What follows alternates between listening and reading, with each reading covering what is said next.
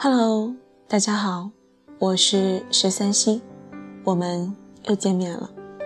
还是那句老话，我有故事也有酒，来了便坐下，听我娓娓而来。今天要给大家分享的文章是我的原创文章，名字叫做《有的时候不要给自己太多的选择》。如果大家想找到本期节目的文稿，以及歌单，欢迎搜索微信公众平台“十三溪”，我会在那里一直等着你。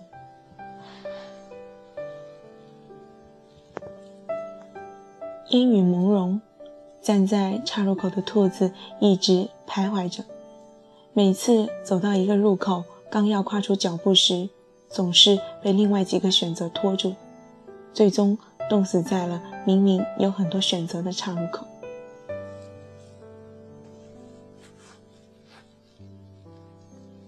考研成绩出来后，没有金榜题名的，大概有很多人像这只兔子一样，不知道自己以后应该何去何从，是继续奋战考研，还是努力找工作？是听从父母的安排进入某个企业，还是勇闯北上广？去追求自己的梦想，单看哪一个好像都可以走，但是真要做出选择的时候，就开始诸多犹豫。好不容易从考研狗状态解脱出来的敏生，近日开启了抓狂模式。他是我一个邻居，比我小一岁，毕业后因突然想考研，在家闲置了一年。前日看到自己的考研成绩出来之后，直接从家中跑了出来，来到了我工作的城市，准备找工作。他来的第一天，我刚好有工作，就没有陪他，他也就老老实实的在网上刷着最近的招聘信息。我晚上回来的时候，他从电脑后面一脸颓丧的看着我：“你终于回来了，我都要憋死了。”我们出去吃点东西聊聊吧。我一脸惊讶的看着他，有些为难的说道：“我刚吃过晚饭回来的，现在出去怕是要把肚子撑破了。”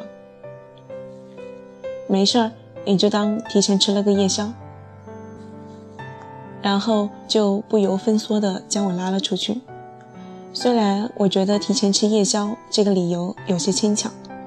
但是我还是随着他去了，因为我知道他满肚子的情绪需要发泄一下。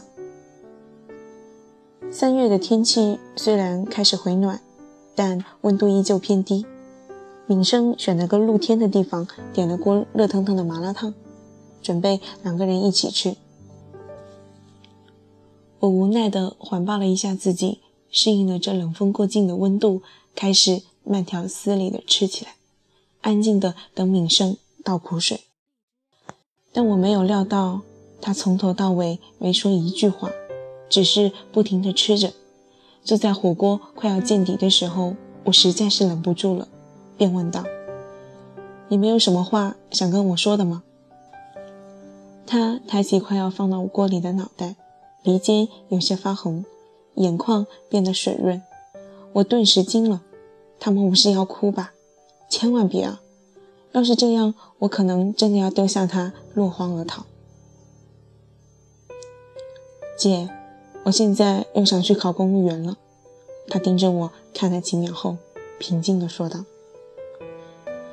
我看着他现在的样子，回想起当年的自己，怜惜之情油然而生。但是我并不能对他的选择做出任何的评价，更不能去建议他走哪条路。”这个人生的历程需要他自己去经历、去解决，因为他不是没有选择，而是选择太多，摇摆不定罢了。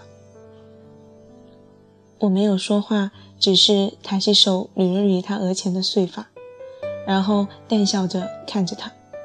敏生也笑了笑，低头吃完最后一口火锅，大声说道：“吃饱了，我们回去吧。”有时候选择太多，真不是一件好事。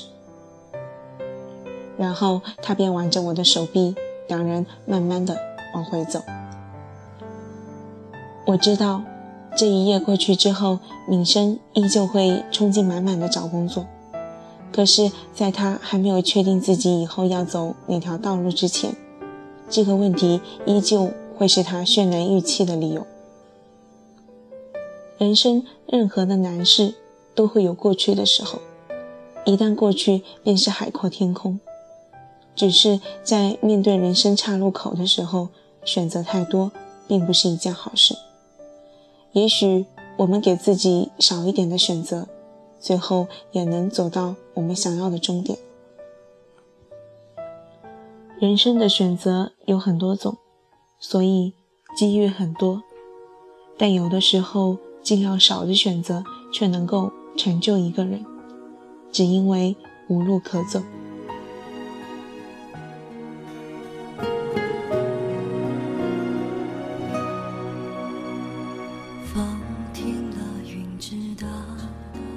爱走了，心自然明了。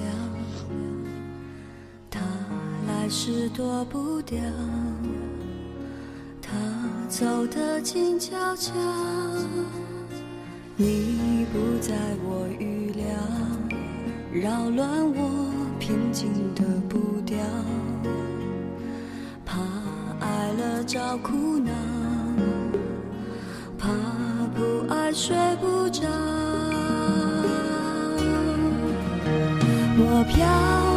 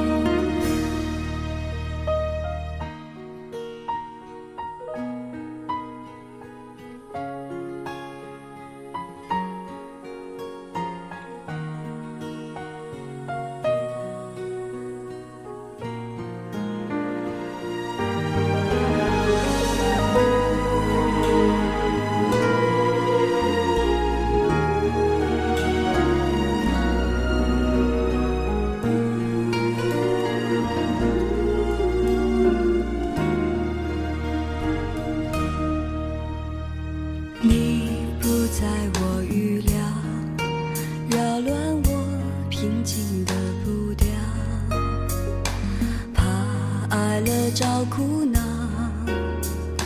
怕不爱睡不着。我飘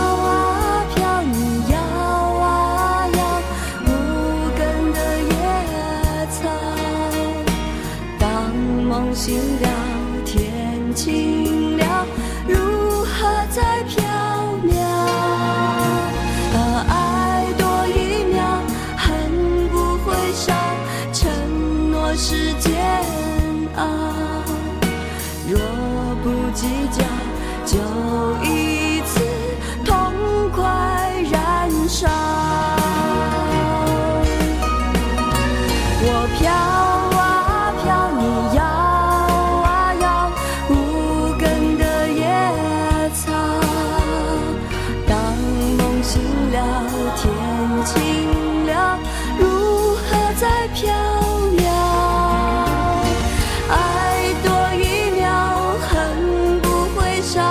承诺是煎熬，若不计较，就。